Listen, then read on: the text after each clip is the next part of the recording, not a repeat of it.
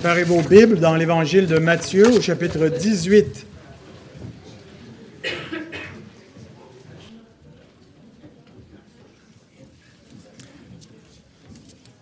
Depuis quelques semaines, nous sommes dans, une série d'une série. On est dans la grande série de l'exposition complète de l'Évangile de Matthieu. C'est le 124e message, mine de rien. Il en reste 100 autres. Je ne sais pas exactement combien encore. Mais euh, dans l'évangile de Matthieu, donc, il y a les, quatre grands discours, de, les cinq grands discours, pardon, euh, qui sont propres à l'évangile de Matthieu, qu'on ne retrouve pas comme tels ailleurs. Et on est dans le quatrième de ces discours qui concerne la vie dans le royaume et les relations entre les, euh, les membres du royaume c'est nous, donc, les saints, les rachetés. Et euh, parfois, il peut y avoir des conflits. Alors, on est invité à avoir de l'humilité, à euh, savoir comment gérer nos relations, à se pardonner.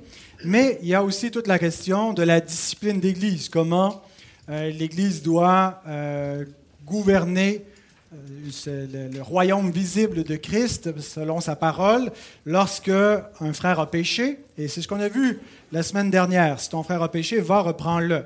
Dans le dernier message, on s'est posé quatre questions. Qui euh, doit être repris? Quand doit-on reprendre? Comment doit-on reprendre? Et pourquoi? Reprendre un frère qui a péché. Euh, on a examiné ces questions euh, sous le point de vue de celui qui reprend, mais aussi en supposant qu'on peut être parfois celui qui est repris. Le verset 15 sur lequel on s'est concentré termine avec le scénario idéal. Si ton frère t'écoute, tu as gagné ton frère. L'affaire ne va pas plus loin. Alléluia, gloire à Dieu. Mais qu'arrive-t-il s'il n'écoute pas? Bien, c'est ce qu'on va voir aujourd'hui, les, les, étapes 2 et 3 de la discipline d'Église. Je vous invite à vous relever pour la lecture de la parole de Dieu, une parole inspirée, infaillible, qui a été préservée par les soins providentiels de Dieu au fil des siècles et que nous avons le privilège d'avoir, qu'on peut lire. Entendez donc la parole de Dieu. Si ton frère a péché, va et reprends-le entre toi et lui seul. S'il t'écoute, tu as gagné ton frère. Mais s'il ne t'écoute pas, prends avec toi une ou deux personnes, afin que toute l'affaire se règle sur la déclaration de deux ou de trois témoins. S'il refuse de les écouter, dis-le à l'Église. Et s'il refuse aussi d'écouter l'Église, qu'il soit pour toi comme un païen et un publicain. Je vous le dis en vérité, tout ce que vous lirez sur la terre sera lié dans le ciel, et tout ce que vous délirez sur la terre sera délié dans le ciel. Je vous dis encore que si deux d'entre vous s'accordent sur la terre pour demander une chose quelconque, elle leur sera accordée par mon Père qui est dans les cieux. Car là où deux ou trois sont assemblés en mon nom, je suis au milieu d'eux. Prions. Seigneur, donne-nous foi dans cette parole et dans cette dernière parole que nous avons lue. Tu es au milieu de nous. Tu es au milieu de nous et tu n'es pas simplement un observateur. Tu es là et tu te révèles, tu parles, c'est ta parole qui est exposée. Et ton esprit est vivant, ton esprit est présent, ton esprit agit dans nos cœurs et dans notre intelligence par cette parole vivante. Notre Dieu, que nous puissions être une église docile, une église où règne la paix et l'harmonie, l'amour fraternel, et que tu nous aides à appliquer ces paroles, à chercher à les comprendre, à ne pas chercher à faire ce qui semble bon selon nos propres yeux ou selon les standards de ce monde, mais que nous puissions amener toute pensée captive à l'obéissance de Christ en cherchant à obéir à ta parole. Et c'est dans le nom de Jésus-Christ, la parole faite chair, que nous demandons ces choses. Amen. Merci de vous rasseoir. J'ai deux points principaux qui correspondent à la deuxième et la troisième étape qui nous sont données dans la vie et la discipline de l'Église locale. Mais j'ai cinq sous-points Alors, c'est facile à suivre parce que l'étape 2 a deux sous-points, l'étape 3 a trois sous-points. Alors, mes sous-points, c'est la condition préalable avant euh, de prendre deux ou trois témoins. Il y a une condition à respecter. Et, deuxième sous-point, la fonction des témoins. Alors ça, c'est pour la deuxième étape. La troisième étape, le dire à l'Église. On va d'abord examiner la progression de l'endurcissement. Ensuite, la façon de le dire à l'Église. Et cinquième sous-point, la déclaration d'excommunication. On va s'attarder à cette question-là. Donc, relisons le verset 16, où on a la deuxième étape, prendre deux ou trois témoins. Ou une ou deux personnes, puis ça fait deux ou trois témoins. Mais s'il ne t'écoute pas, prends avec toi une ou deux personnes, afin que toute l'affaire se règle sur la déclaration de deux ou de trois témoins. vous remarquez que Jésus ne dit pas de prendre deux ou trois personnes, de prendre une ou deux personnes et que toute l'affaire va se régler sur la déposition non pas de une ou deux personnes, mais de deux ou de trois témoins. Parce que dans tous les cas, le frère qui au commencement ou la sœur qui est allé reprendre celui ou celle qui a péché est encore impliqué. On aimerait ça, dans ces situations-là, confier ça à d'autres. Arrangez-vous avec le problème. Mais il y a une indication ici que notre devoir ne s'arrête pas là. Si les un et deux qu'on ajoute pour nous aider deviennent deux ou trois, c'est qu'on fait encore partie de euh, ce, concile de témoins euh, qui euh, poursuit donc cette situation. Mais il y a une condition préalable avant de prendre deux ou trois témoins. Jésus dit, s'ils ne t'écoutent pas. Mais même avant cela, avant de prendre deux ou trois témoins, il faut d'abord, un, que le frère ou la sœur ait péché. Rappelons-nous ce qu'on a dit la semaine dernière n'est pas juste si quelqu'un t'a fait de la peine. C'est si quelqu'un a, transgressé les standards de Dieu, pas les tiens. Les standards objectifs. Un frère a posé une question, une bonne question cette semaine. On a discuté mercredi soir euh, de, ces textes-là. Puis il dit Mais on pêche tous. À quel moment euh, Quel type de péché doit être repris? Euh, Il y a des péchés qu'on ne connaît pas des autres. On pêche en pensée. Mais on parle d'une norme objective c'est pas, il y a des péchés, je pense, qui sont plus graves que d'autres, mais lorsque la loi de Dieu est transgressée, d'où l'importance de bien connaître la loi et son résumé qui nous est donné dans les dix commandements, de voir les applications que Christ en fait sur le sermon sur la montagne. Et quand on peut dire que ce sont les standards objectifs, la norme morale de Dieu qui est transgressée, eh bien, il faut aller de l'avant. Deuxièmement, est-ce qu'on est d'abord allé est-ce qu'on est allé nous-mêmes vers la personne pour la reprendre? Et si on le fait, ben, il y a deux euh, possibilités qui s'ensuivent. La première, c'est que ben, notre frère nous écoute et il se repent. Qu'est-ce qu'on fait dans ce cas-là? Jésus nous dit on doit le pardonner. Luc 17.3, qui est un texte parallèle, si ton frère a péché, reprends-le, et s'il se repent, pardonne-lui. Pardonne-lui. On peut avoir la tentation de garder rancune, surtout s'il a péché contre nous. Si on n'est pas personnellement concerné par le péché qu'il a fait, c'est plus facile de, simplement passer par-dessus une fois qu'il se repent. Mais si c'est contre nous qu'il a péché, on peut être tenté de vouloir punir la personne, la punir dans notre attitude. Je lui adresserai plus la parole. C'est terminé. Euh, de vouloir qui vivent un peu plus de regret, de remords que s'ils se, se repent rapidement. Mais Jésus nous dit non, pardonne-lui. Donc, euh, c'est quelque chose qui est difficile, parfois le pardon, et immédiatement après cette section sur la discipline, euh, Jésus va évoquer toute la, question du pardon, euh, de, se pardonner suite à la question de, Pierre, il va donner une parabole dans ce sens-là. Alors, on développera euh, cet élément-là plus tard, le pardon. Mais on, ne doit pas aller chercher une, ou deux personnes pour leur en parler si notre frère s'est repenti. Autrement, c'est du commérage. Remarquez aussi que à chaque étape de la discipline, le pardon est sur la table, le pardon est offert. À chaque étape, le pardon, c'est ce qui doit être offert au coupable s'il se repent. Lorsque je vais le voir seul, lorsqu'à deux ou trois on va le voir, lorsque toute l'Église l'incite à la repentance, si à chaque fois, peu importe ce que la personne a fait, elle se repent, on doit pardonner. La deuxième possibilité, ben, Jésus dit, c'est qu'il ne t'écoute pas. Le mot, euh, le verbe écouter, c'est euh.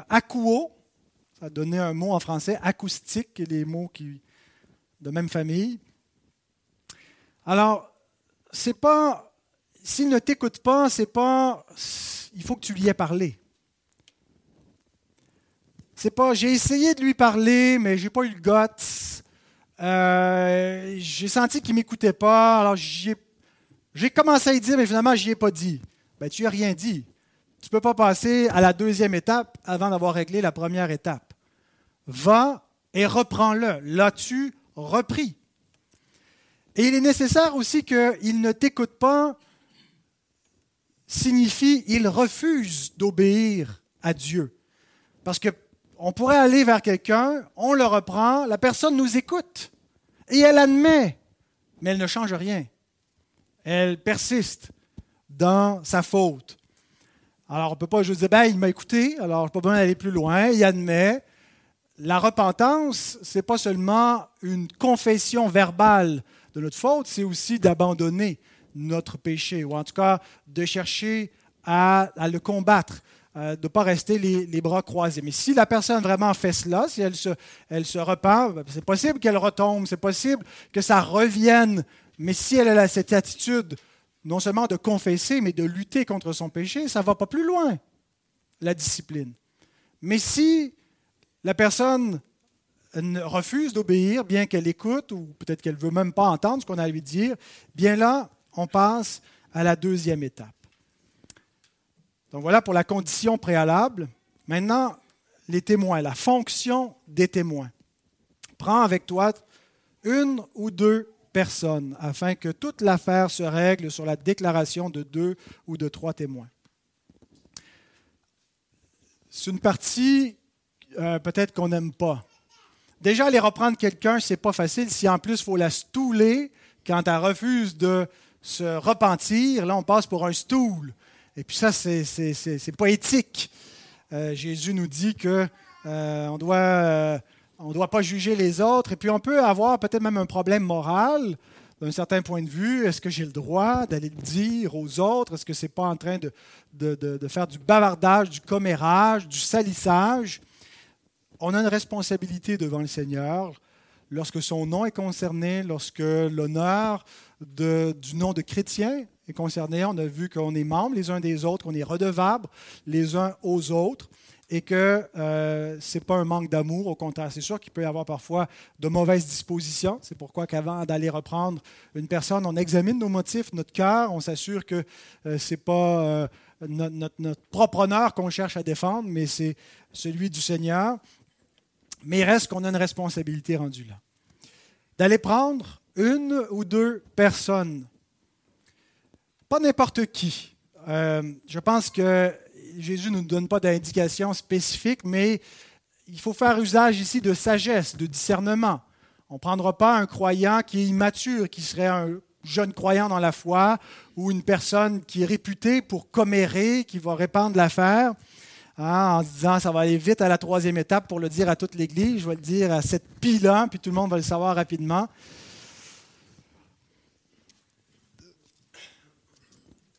Peut-être il peut être sage de prendre un ancien, ce n'est pas requis. Je pense ici c'est une question de discernement. Quelle est la nature de la faute? Quelle personne il serait sage d'impliquer rendu à cette étape?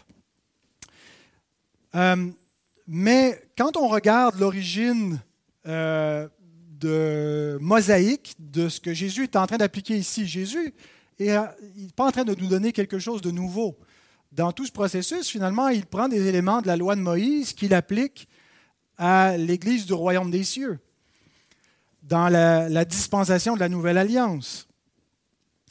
Euh, Deutéronome 19.15, dans le contexte de la théocratie de l'Ancien Testament.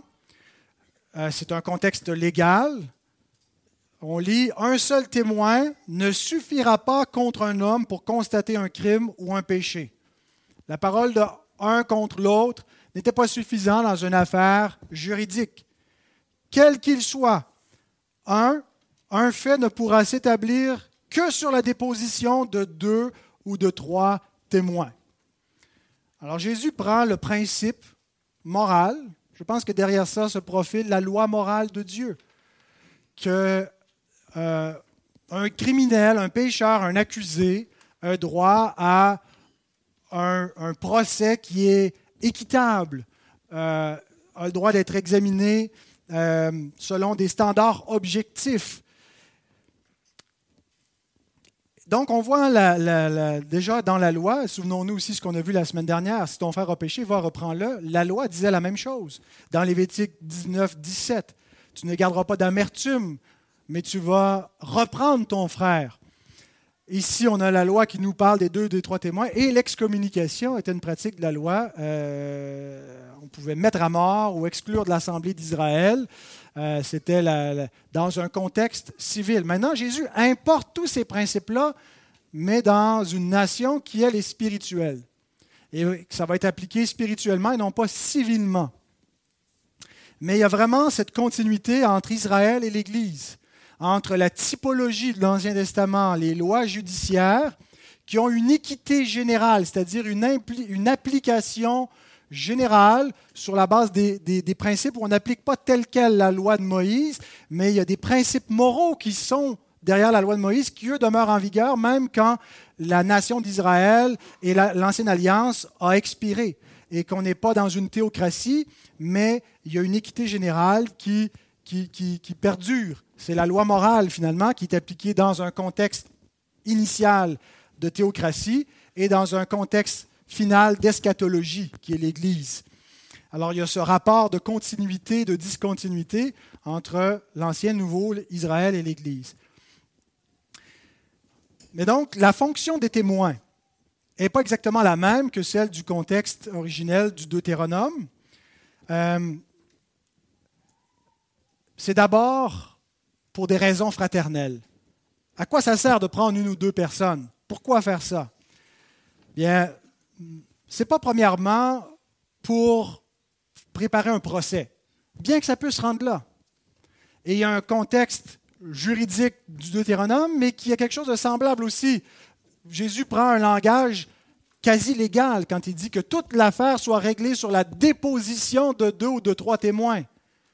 Euh, on ne parle pas juste d'une fraternité, on parle ici d'un, en anglais on dit due process, hein, d'une procédure en bonne et due forme.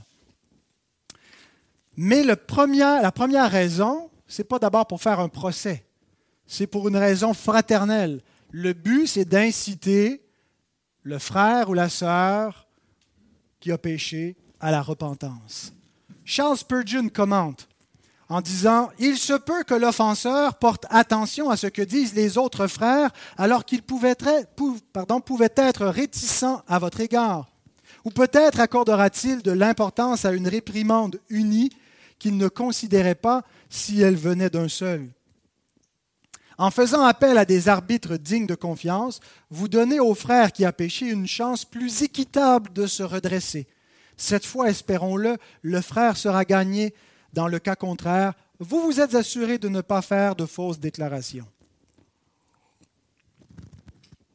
Donc, le premier but, la première fonction des personnes qu'on ajoute, c'est de l'inciter à la repentance c'est fraternel.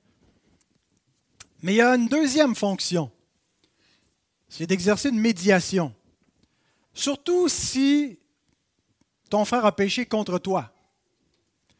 Dans le cas d'un conflit, pour éviter d'être juge et parti à la fois. Tu m'as fait ça, tu me dois des excuses. Repends-toi. Oui, mais toi, tu m'as fait ça, toi, tu m'as dit cela. Et puis là, ça s'escalade, puis là, on, juge des degrés de, culpabilité, puis moi, ce n'était pas vraiment une faute morale, mais ta réponse, c'était pire.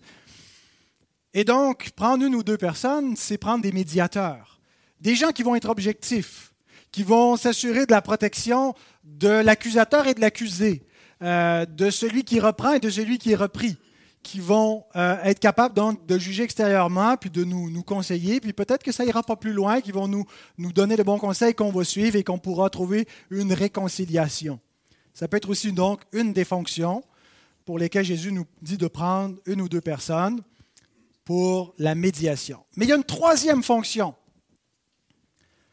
C'est pour servir de témoin, proprement dit. L'Église est une fraternité. Nous l'avons dit en soulignant d'entrée de scène euh, il, y a, deux semaines de cela, en regardant la nature de l'Église, le contexte initial à toute cette discipline-là. C'est une fraternité. C'est il y a un lien spirituel, c'est la nature invisible de l'Église où on est, avant d'être une espèce de, de structure, d'une organisation, d'une institution visible, ben, c'est une fraternité spirituelle invisible. Mais l'Église n'est pas qu'une fraternité. L'Église, par moments, est aussi un tribunal, une cour de justice où doivent être tranchées des questions. Il y a eu des abus dans l'histoire de ce côté-là. Par exemple, l'Inquisition, où l'Église est allée plus loin que le pouvoir qu'elle avait. L'Église n'a pas reçu le pouvoir de l'épée. Elle a reçu le pouvoir des clés du royaume. On va décrire ça la semaine prochaine. C'est un pouvoir spirituel, ce n'est pas un pouvoir temporel. Le pouvoir de l'épée est confié à des magistrats dans une autre sphère. Mais l'Église a quand même, est quand même un tribunal spirituel et un pouvoir qui accompagne le verdict qu'elle va rendre. L'apôtre Paul nous parle de cette dimension de l'Église comme d'un tribunal dans son épître aux Corinthiens, au chapitre 6, versets 4 et 5. Il dit, si donc vous avez des différends pour les choses de cette vie, ce sont des gens dont l'Église ne fait aucun cas que vous prenez pour juge. Je le dis à votre honte. Ainsi, il n'y a parmi vous pas un seul homme sage qui puisse prononcer un jugement entre ses frères. Vous vous faites des poursuites les uns aux autres, puis vous allez devant des arbitres séculiers qui ne tiennent pas compte du statut particulier qui vous unit comme Église, comme frère. Et vous, vous, vous donc, vous, vous vous faites juger par des gens qui n'ont aucune considération pour l'Église, alors que vous devriez trouver des juges dans l'Église pour adresser une situation. Et voyez, ça, c'est quelque chose que j'ai envie à nos frères presbytériens. Ils ont toute une procédure écrite dans les, les, règles de leur vie d'Église quand surgit des conflits où il y a réellement un tribunal spirituel qui est la dernière instance à, laquelle on peut s'adresser. On ne parle pas d'un crime là, qui a eu lieu. On parle d'un péché qui est légal selon la loi du pays, mais qui n'est pas légal selon la loi de Dieu dans l'Église qui prévaut. Et euh, donc, on a une procédure qu'on peut suivre et l'Église va arbitrer et va trancher. Et je pense que c'est biblique. Ce n'est pas parce que les presbytériens euh, sont friands de, procédures, de, de, livres, de règles, mais je pense que c'est une reconnaissance de l'autorité du pouvoir des clés qui doit s'exercer. Bien sûr, comme, comme congrégationaliste, on, a une vision différente. On ne croit pas que c'est euh, les, les, anciens qui vont trancher la question, c'est la congrégation elle-même. On en vient à cela dans un instant. Mais donc, la troisième fonction de ces témoins, c'est que dans le cas où il devrait y avoir une procédure officielle devant l'Église pour que l'Église tranche, il est nécessaire qu'il y ait des témoignages crédibles que l'affaire ait été, au préalable examinée, qu'elle puisse être présentée à l'Église, que ce ne soit pas juste des rumeurs, des oui-dire, mais que des gens aient examiné la situation et qu'ils puissent faire un rapport. Ce qui nous amène au deuxième point, à la troisième étape, deuxième point du message, mais troisième étape de la procédure, le dire à l'Église. Verset 17. S'il refuse de les écouter, dis-le à l'Église. Et s'il refuse aussi d'écouter l'Église, qu'il soit pour toi comme un païen et un publicain.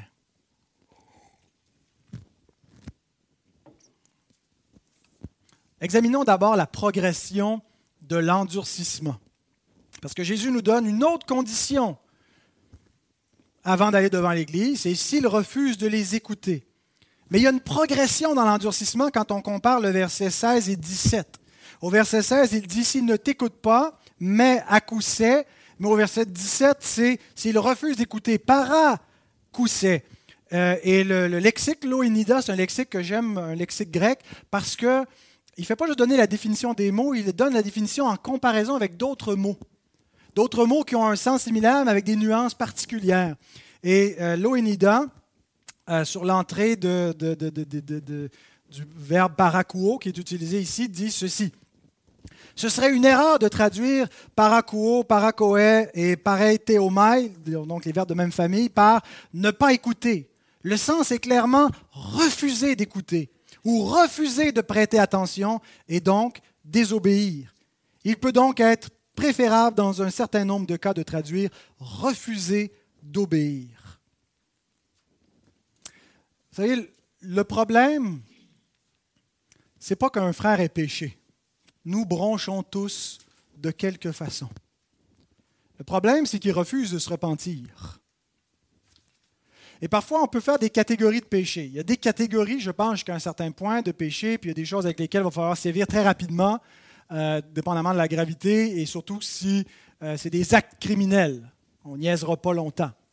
Euh, mais il faut faire attention de ne pas devenir une église légaliste, dans le sens où on a des conceptions légales et des catégories, et puis là, il y a des choses qu'on considère impardonnables. Euh, tel péché de nature euh, sexuelle, euh, c'est inadmissible et la personne est automatiquement excommuniée.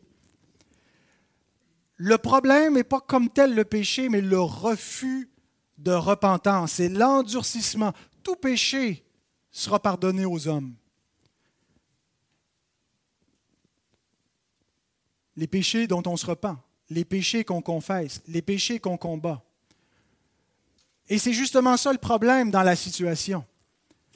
C'est le refus de repentance, c'est l'endurcissement, et c'est ça le problème. Ben, c'est le péché, le problème. Mais on peut passer par-dessus. On peut rétablir la personne dans la communion comme si c'était jamais arrivé, dans la mesure où il y a repentance. Alors le problème, ultimement, c'est ce que va engendrer le péché, c'est l'endurcissement. Et on voit donc cet endurcissement qui est décrit ici où on commence par rejeter la voix d'un frère, la voix de quelques frères, pour rejeter la voix de tous nos frères, l'Église.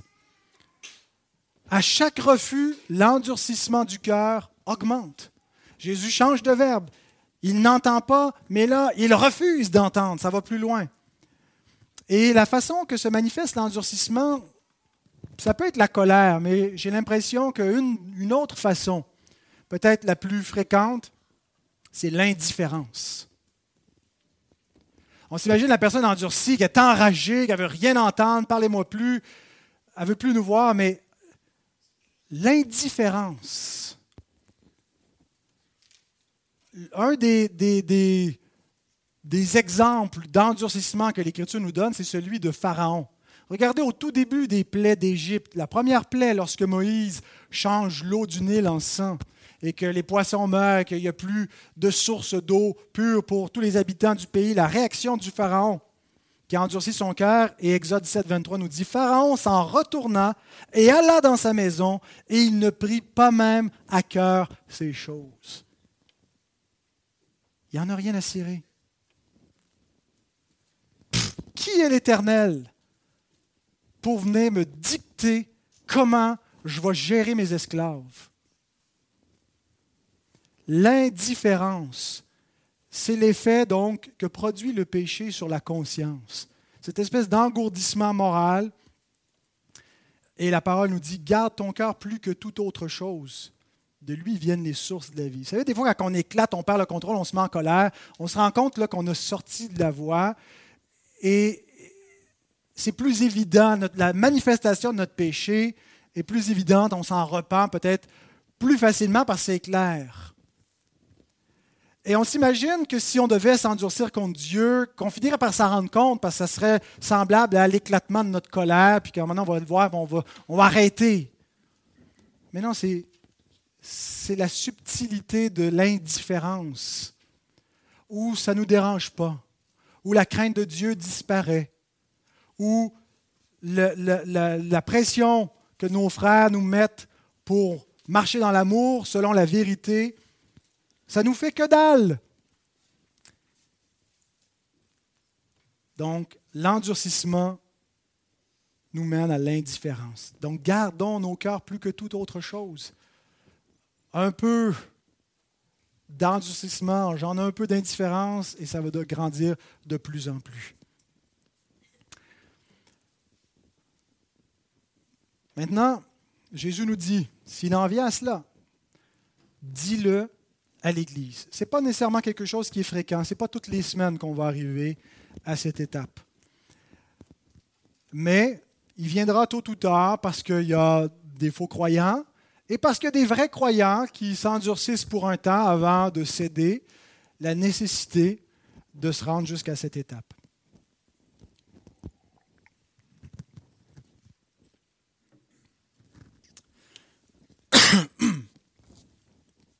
Donc, la façon de le dire à l'Église, comment est-ce qu'on fait cela?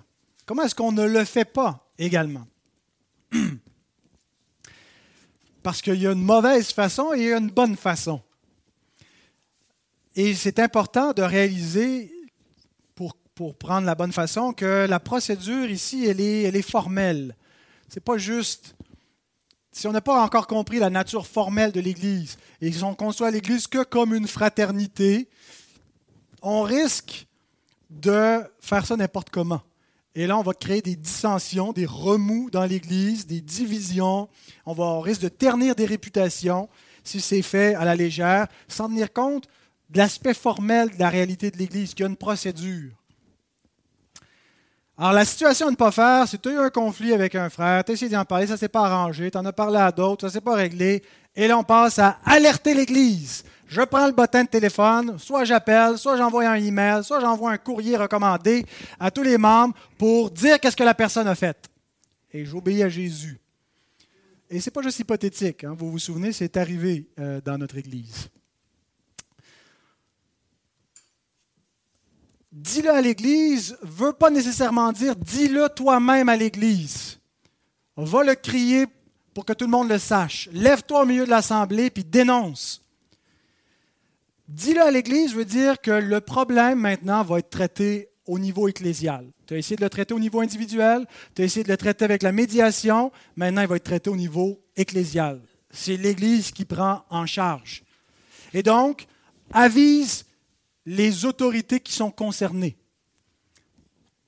La bonne procédure, rendue là, c'est de confier la situation aux anciens de l'Église locale qui vont faire le suivi, qui vont avertir l'Église, qui vont parler à la personne par voie de lettre, de quelque façon que ce soit.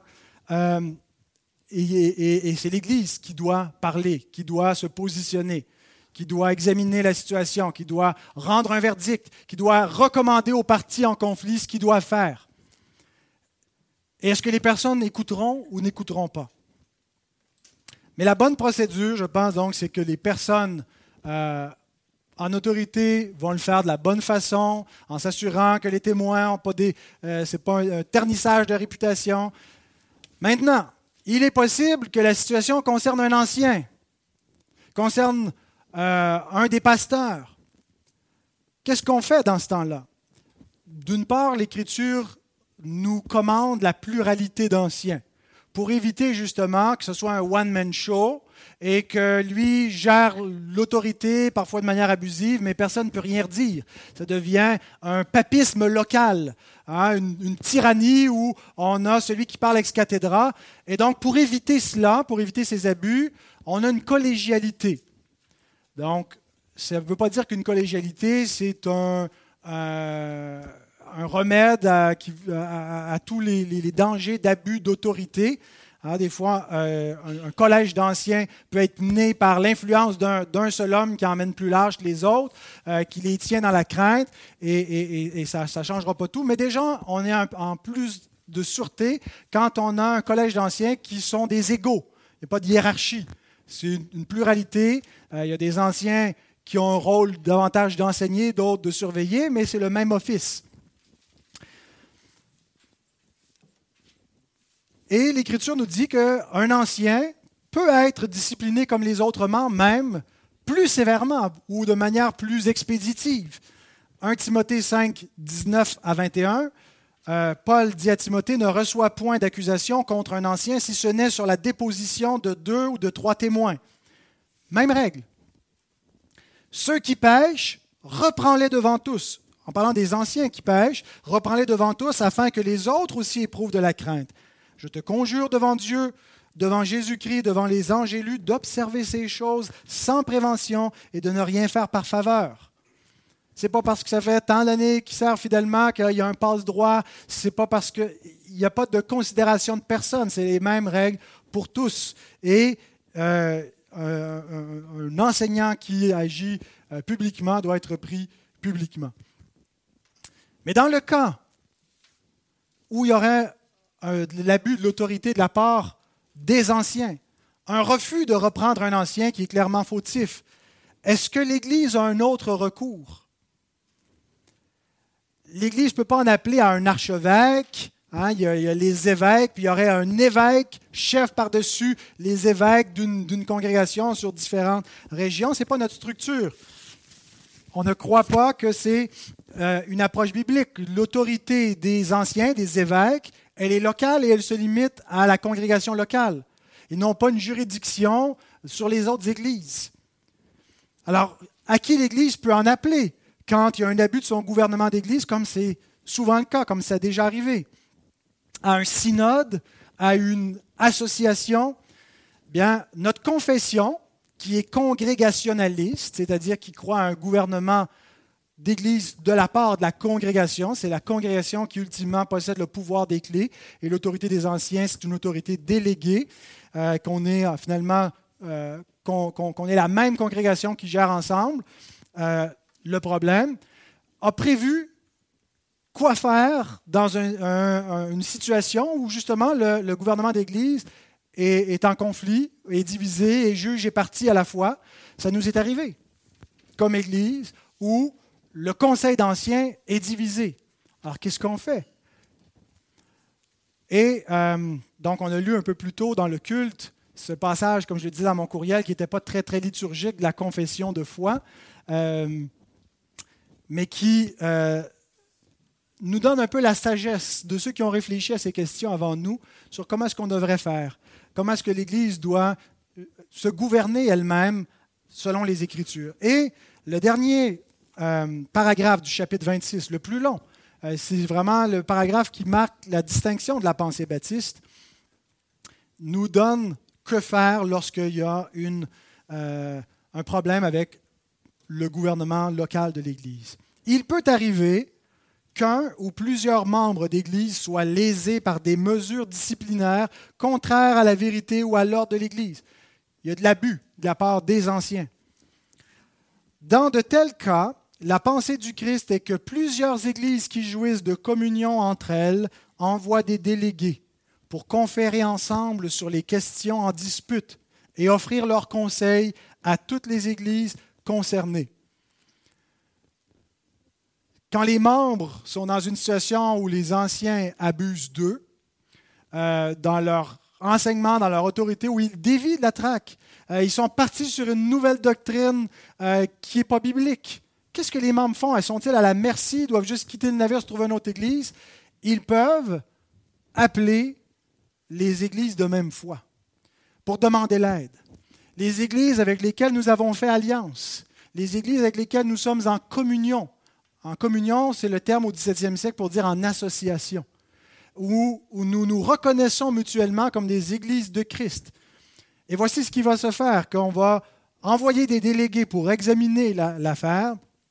il, est il est entendu cependant que les représentants réunis n'ont pas de pouvoir ecclésiastique proprement dit pas plus qu'ils n'ont de juridiction sur les églises elles-mêmes ou les membres de celles-ci en matière de discipline, pas plus qu'ils n'ont le pouvoir d'imposer les conclusions de leurs délibérations aux églises et aux officiers de celles-ci. Leur seul pouvoir est un pouvoir déclaratif.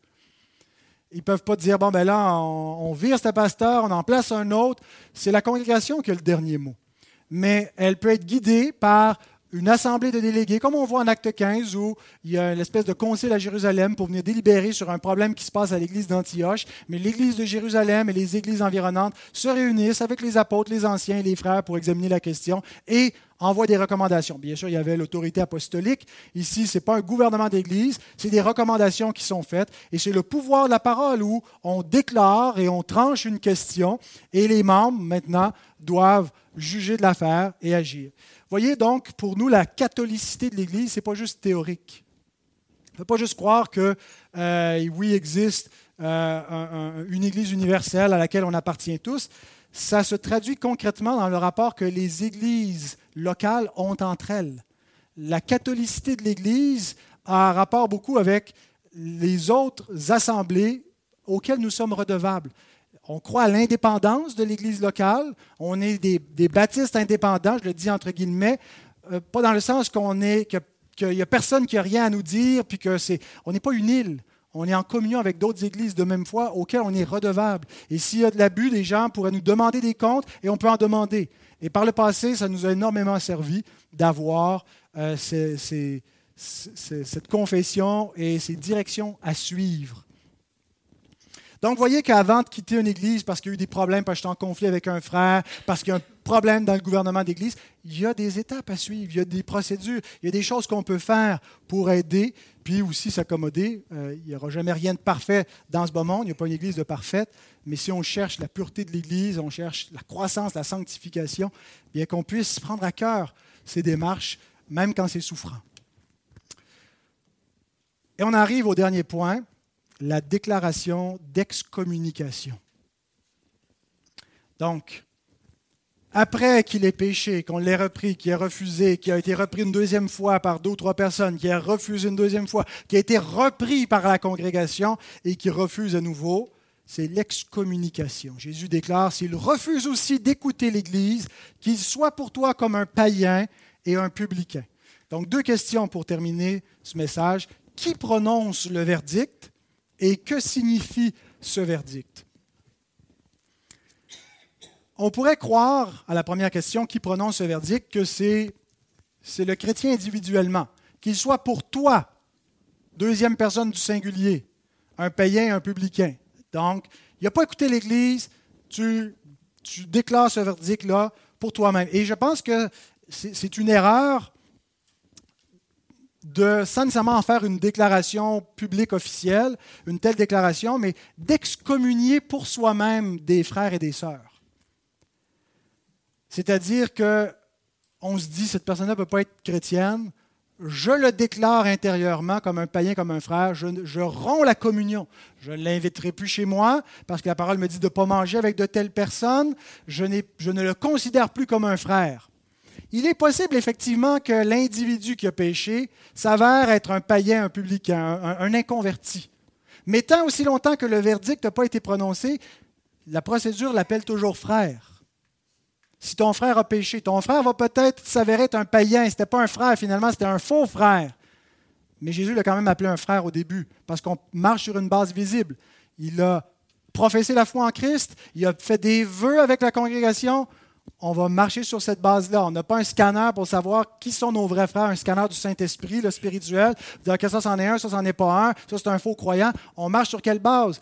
Sur la base visible de la profession de foi crédible, où on s'est, fait baptiser, on, a pris des, vœux de membriété, alors on va traiter la personne comme un chrétien jusqu'au bout, on ne va pas abandonner la procédure euh, en disant ben, finalement c'était un faux chrétien, puis à la première étape, il est parti. On va aller jusqu'au bout de la procédure. Donc, c'est une erreur d'excommunier pour soi-même des frères, des sœurs, de couper des liens. On n'a pas l'autorité pour agir ainsi, puis on n'a pas le droit d'agir ainsi. L'Écriture nous dit qu'on doit marcher selon la charité chrétienne et que quand un frère ou une sœur a péché, ben la, première chose qu'on doit penser, c'est pas couper des liens, c'est la procédure de réconciliation, c'est de se rapprocher, c'est de comment on va faire pour se réconcilier et pardonner. Alors c'est ce qui doit être notre réflexe et pas d'excommunier les uns les autres. Par contre, ça ne veut pas dire qu'on ne doit pas prendre certaines distances entre-temps, même avant que le verdict final d'excommunication soit prononcé. Paul dit dans 2 Thessaloniciens 3, 14 à 15, Si quelqu'un n'obéit pas à ce que nous disons par cette lettre, notez-le et n'ayez point de relation avec lui. Le verbe veut dire ne, se mêler l'un à l'autre, s'associer, donc ne faites pas cela, afin qu'il éprouve de la honte. Ne le regardez pas comme un ennemi, mais avertissez-le comme un frère. Paul, ce qu'il nous décrit ici, ce n'est pas encore l'étape finale d'excommunication. Ce n'est pas quelqu'un qui a été livré à Satan. Ce n'est pas quelqu'un qui a été déclaré un païen, un publicain. C'est quelqu'un qui est dans la, procédure de discipline. C'est quelqu'un qui marche dans la désobéissance. C'est pas dit, oui, il peut avoir certaines distances à prendre, mais ça ne veut pas dire qu'en ce moment, tu dis c'est un inconverti. Tu le vois comme un frère, pas comme un ennemi, mais qui a besoin de mettre des choses en règle dans sa vie. Et en ce moment, on n'est pas prêt à marcher avec une, euh, le, bras dessus, bras dessous, euh, et à se faire des grosses accolades au nom de Jésus comme si tout allait bien. Il y a quelque chose qui n'est pas en règle. Hein, on se fera des bisous plus tard, euh, mais avant, on va régler le problème. Alors, ça peut être comme des, espèces de mesures disciplinaires avant l'excommunication. Dire à quelqu'un, tu vas t'abstenir du repas du Seigneur parce qu'en ce moment, tu n'es pas en communion avec, avec Christ et avec son Église. Alors, l'abstention de la scène, ce n'est pas juste dans le point ultime quand tu as été euh, déclaré un païen, un publicain. C'est des mesures disciplinaires qui peuvent être préalables pour justement amener quelqu'un à la repentance. Mais donc, si ce n'est pas le chrétien individuellement qui prononce le verdict, c'est l'Église collectivement qui prononce un tel verdict. Et notre difficulté, euh, c'est parce que parfois on se concentre sur le verset 17, qu'il soit pour toi, et on a le singulier ici. Mais tout de suite au verset 17, le tu passe au vous. On passe de la deuxième personne du singulier à la deuxième personne du pluriel. Ce que vous lirez sur la terre sera lié dans le ciel. Ce n'est pas ce que tu vas lire sur la terre, c'est ce que vous lirez. Jésus parle de l'Église ici. Alors, c'est quoi la relation entre qu'il soit pour toi, l'individu, et que c'est vous qui liez, la relation entre le tu et le vous, ou le chrétien individuellement et l'Église collectivement? Donald Carson nous donne l'explication du singulier ici. Il dit Cela suggère, le singulier du verset 17, que chaque membre de l'Église doit se conformer au jugement collectif et rappelle au lecteur la responsabilité individuelle que chaque croyant a envers les autres, comme cela est déjà supposé au verset 15 par le singulier ton frère. Ce n'est pas juste l'affaire de l'Église, c'est notre affaire à tous individuellement. C'est notre frère, c'est ton frère, et on, doit, euh, on va agir collectivement, mais on va aussi être solidaire de ce qui aurait été décidé en Église. Et c'est exactement euh, cette façon, cette procédure qu'on voit d'excommunication collective dans l'Église de Corinthe, où il y a un cas d'immoralité sexuelle. Les Corinthiens trouvent ça bien drôle parce que ça, ça, met, ça, magnifie la grâce de Dieu. Extraordinaire. C'est une licence pour faire n'importe quoi, la grâce. Paul leur reproche de ne pas avoir sévi, de ne pas garder l'Église pure il leur reproche dans sa première épître, l'Église prend des mesures disciplinaires, excommunie le frère qui avait pris la femme de son père, et on, l'appelle un frère, il n'a pas été déclaré un apostat, euh, il est repentant. Il se repent. Et dans sa deuxième épître, l'apôtre Paul évoque encore cette situation. Il dit, il suffit pour cet homme du châtiment qui lui a été infligé par le plus grand nombre pas le châtiment qui a été infligé par les anciens parmi vous. Pas le châtiment qui a été infligé par les apôtres, mais par le plus grand nombre dans la congrégation. Ils ont fait quoi? Ils ont pris un vote? Probablement. Et il y a une majorité qui a déclaré que cet homme-là devait être excommunié pour sa faute. Mais il s'est repenti en sorte que vous devez bien plutôt lui pardonner, le consoler, de peur qu'il ne soit accablé par une tristesse excessive. Il poursuit en disant, pardonnez-leur et je pardonne à qui vous pardonnez également. Ceux à qui vous pardonnerez les péchés, ils leur seront pardonnés. Ceux à qui vous les retenez seront retenus. Alors tous n'étaient peut-être pas du même accord dans l'Église de Corinthe, mais il y a une majorité infligée par le plus grand nombre. De Corinthiens 2.6. Il a été discipliné par l'Église. Donc, un frère ne devient pas un païen avant que l'Église l'ait déclaré tel. Et ce frère a été temporairement déclaré un païen, mais il a été euh, replacé dans la communion après s'être repenti et retrouvé son statut euh, entier de frère. Maintenant, que signifie ce verdict? Je ne vais pas élaborer beaucoup parce que ça va être l'essence du prochain message. Que signifie ce verdict, ce pouvoir des clics que l'Église exerce, ce que vous lirez sur terre va être lié dans le ciel. Qu'est-ce que ça signifie? On va, on va voir la réponse complète la semaine prochaine, si Dieu le permet. Mais parfois, certains atténuent un peu le, sens des mots de Jésus, parce qu'il dit Jésus accueillait les païens et les publicains. Alors, tout ce que ça veut dire, c'est finalement accueillez-le. Il a besoin d'amour, ce pauvre type. Mais l'expression un païen et un publicain veut simplement dire qu'il a été excommunié de l'Église, qui tombe dans la catégorie de ceux du dehors. Il n'est plus un frère. Il était appelé un frère au début.